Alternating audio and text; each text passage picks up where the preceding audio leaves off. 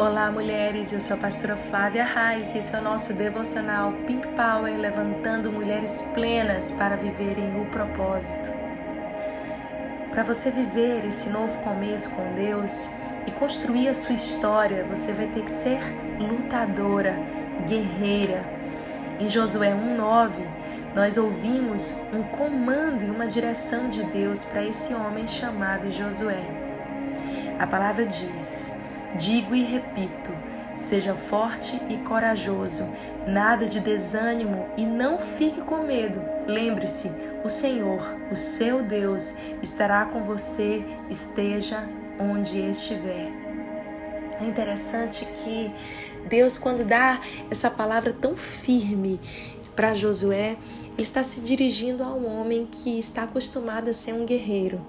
Josué era um homem valente, era um homem de guerra, era fiel, foi fiel a Moisés durante 40 anos ali naquele deserto, era aquele homem de confiança que ia para as grandes missões, que estava ao lado do seu líder, que desbravava, que ia à frente, que trazia relatórios. Ele era um homem acostumado a lidar com sentimentos fortes e a ser valente. Mas nessa situação especial, o ciclo da vida dele tinha se encerrado. O seu mentor, Moisés, havia falecido e agora o bastão tinha sido passado para ele.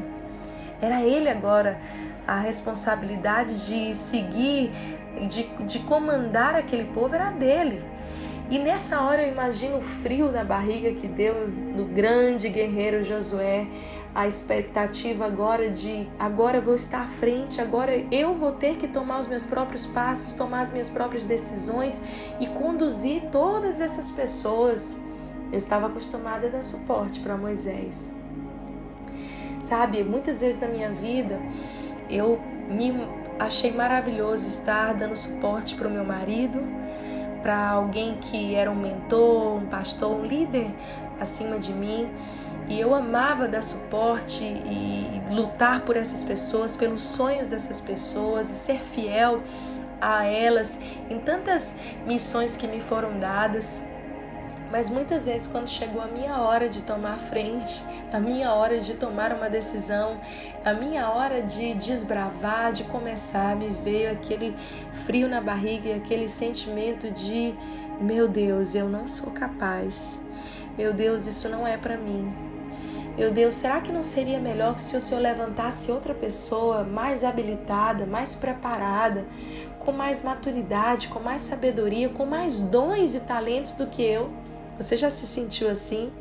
Eu já perdi a conta de quantas vezes eu ofereci a Deus outras pessoas em meu lugar.